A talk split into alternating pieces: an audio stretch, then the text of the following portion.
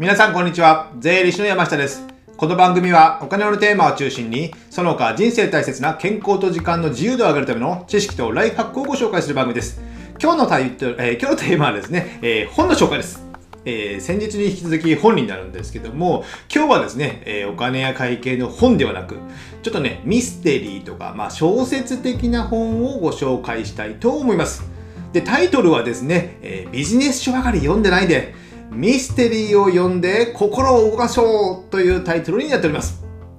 えーなんか皆さん小説とかまあ読まれてますか？僕自身はですね、あの、本を読み出したのが、まあ、26、7歳でですね、ビジネス書から入ったので、ずっとそこからビジネス書ばかり読んできたんですよね。で小さい頃は本も全く読んでおらず、小説なんてね、中高で読んだこと一切ありませんけどね。でも今はですね、月に、まあ、3、4冊ぐらいですかね、小説は読んでいます。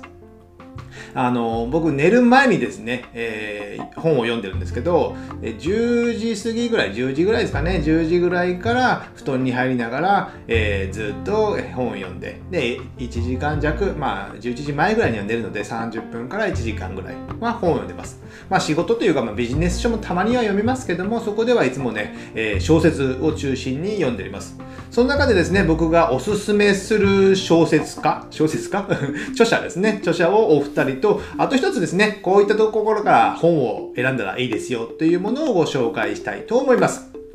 でですね、えーまあなんでこの小説読んだ方がいいかというか、言うとですね、あの、まあビジネス書ばかり読んじゃですね、まあ頭でっかちっていうか、まあビジネス書でも仕事の知識とかは入るんですけども、やっぱりビジネス、仕事ってまあ人とのやり取りじゃないですか。ですので、まあ人の感情が動くとかですね、えー自分の感情が動く、動かされるっていうのは、やっぱり知っておいた方がいいんですよ。やっぱりそういった体験をしておいた方がいいとかですね。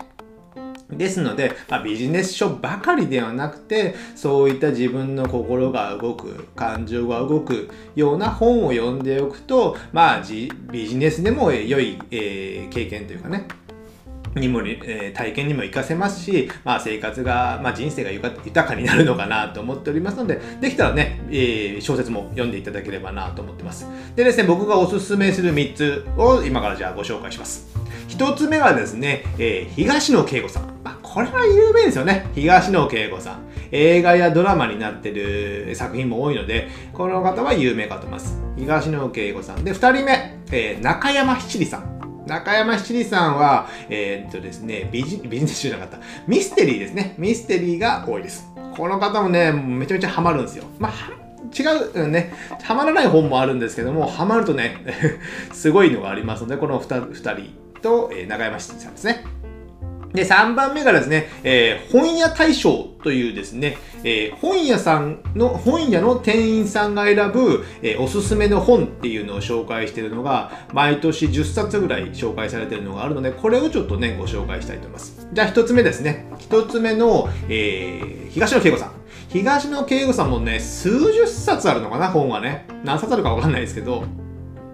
ですので、まあ、どれから読み始めたらいいのかなというのがあるので、僕の僕がおすすめするのは、えー、加賀恭一郎というですね、加賀恭一郎シリーズという、えー主人公が刑事ですね。刑事の役であるミステリーになってます。ちょっと概要欄にリンク貼っておきますので、見ていただいたらいいかと思うんですけども、この加賀恭一郎シリーズっていうのが、えーシリーズで10冊ほど出てるんですよ。10冊。で、先ほどね、えー人のブログを10冊見ながら、えー見てたらですね、1個だけ読んでないのがあったんですよ。1個だけ読んでないのがあった。で、その先ほど注文して、まあ、読んでみようと思うんですけども、まあ、できたらね、その順番通り、1から10までよ、1から10とは書いてないんですけども、えーそのブログの中の、えー最初から加賀教一の10番目まで読んでいただければ、もうこれ完結しているので、えーこの加賀さんのね、えー生まれ育った人生のね、えー話とかがね、いろいろ過去の話とかどんどん事件と繋がって出てくるのが結構面白いんですよ。ですので、東野圭吾さんでおすすめは、まあ、加賀恭一郎、刑事加賀恭一郎シリーズを読めば、えーいいかなと思っております。じゃあ、二つ目。え中山七里さんですね。中山七里さんもいっぱいあるんですけども、おすすめはですね、えー、三越芝、三越芝弁護士シリーズです。これもシリーズものがあってですね、これはね、今4冊出てます。4冊。僕も全部読んだんですけども、これね、弁護士物語だから難しいんじゃないかみたいな話になりますけども、もうこれね、あまり難しくなくてね、この感情のね、えー、起伏というかね、えー、すごいですよ。なんかね、なんていうかな、三越芝弁護士ってですね、えー、面白いのが、面白い過去ではすごい過去があってですね、えー、三越芝さんが小学生ぐらいの時に、えー、近所の子供を殺したというね、事件があったんですよ。事件が。自分で殺した、人を殺したという。で、少年院行って、えー、大人になって少年院を出て、で、それで、そこから弁護士になって活躍する話なんですよね。ですので、まあ、変な仕事しか舞い込んでこないっていうことなんですよ。ですね、それで弁護士で勝ったり負けたりするですね、えー、話の内容がありますので、これはね、結構心を動かされて、こういうやつなんだみたいなね、のが見えますので、ぜひこのね、中山七里さんは、えー、三越芝弁護士シリーズを読んでいただければな。これ4冊しかないのでですね、一気にぜひ読んでいただいて、読んでみてください。で、最後3番目ですね、本屋大賞。皆さん、本屋大賞でご存知ですか？あの、まあ、町の本屋さんが選んだ、えー、今年の大賞ですね、おすすめの本なんで、まあ、本屋さんっていうか、本を読む人が結構減ってきたじゃないですか。スマホを見たり、動画を見たりですね、するのが増えたので、えー、まあ、人間時間限られてるので、スマホ見たら本読めないからですね。ですので、その本屋さんがぜひこの本を読んでほしいと、みんなね、本を読む習慣をつけてほしいっていうことで、おすすめの本を、えー、選んで紹介していくってことです。で、今ね、ちょうど2021年の選考中、10冊出てたのかなそれ出ててですね、えー、10冊の中で、まあ今、2冊ぐらい読んだかな ?2021 年だ。52Hz のクジラなんちゃらっていうのはね、面白いですよ。あれは面白い。ぜひね、皆さんも読んでいただいて。あと、今一つ別のやつを、えー、読んでるってことです。で、2020年のはですね、まあ、本屋大賞10冊出てるんですけども、あのうち7、8冊ぐらいは読みましたかね。もうほとんど読んでしまってます。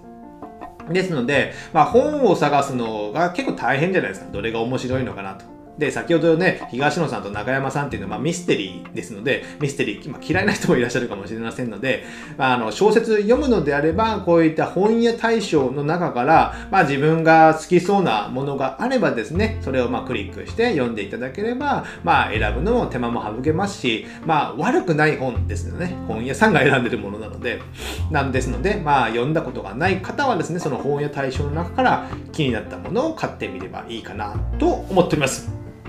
今日はですね、まとめますと、えー、まあ、ビジネス書ばかり読まないでね、読まなくてですね、こういった小説とかミステリーを読んで、まあ、自分の感情を動かすとかですね、人の感情を動かすとか、どこで動いたのかっていうのを知っておくことで、結構ビジネスにも活かせるのかなと思っております。じゃあ最後にですね、えー、合わせて聞いていただきたいというのがありまして、以前ですね、えー、Apple や Amazon のサービスを使って、まあ、100円で映画を見ようという話をしたんですよ。えー、Apple であればですね、えー、Apple Movie か、Apple 映画やったかな ?Apple ビデオか忘れましたけども、そこの中にですね、毎週1本ですね、えー、おすすめの映画が100、あれ、Apple は102円かな見れるんですよ。ですので、先ほど言った本屋大賞みたいな感じで、本を選ぶのも大変ですけども、まあ映画どれ見ようかって選ぶのも大変じゃないですか。で、Amazon プライムとかでいっぱい見れるんですけども、どれを見ようかって迷ってしまいますので、僕はね、その毎週1本102円を買うようにしてですね、まあ面白かったら見てみると。やっぱね、自分の好きなのって結構偏ってしまうんですよ、偏る。SF が好きだったら SF が好き。恋愛ものが好きだったら恋愛ものが偏る。なので、こういった人からおすすめされて、されるものであれば、まあ SF 普段見ないけど見てしまったりですね。すると違う視点が持ってたりするじゃないですか。ですので、あんまり偏らずに、えー、おすすめされたのも一気に見ていくという方が僕は良いのかなと思っております。じゃあ今日はこれぐらいにしたいと思います。ではまた次回お会いしましょう。さよなら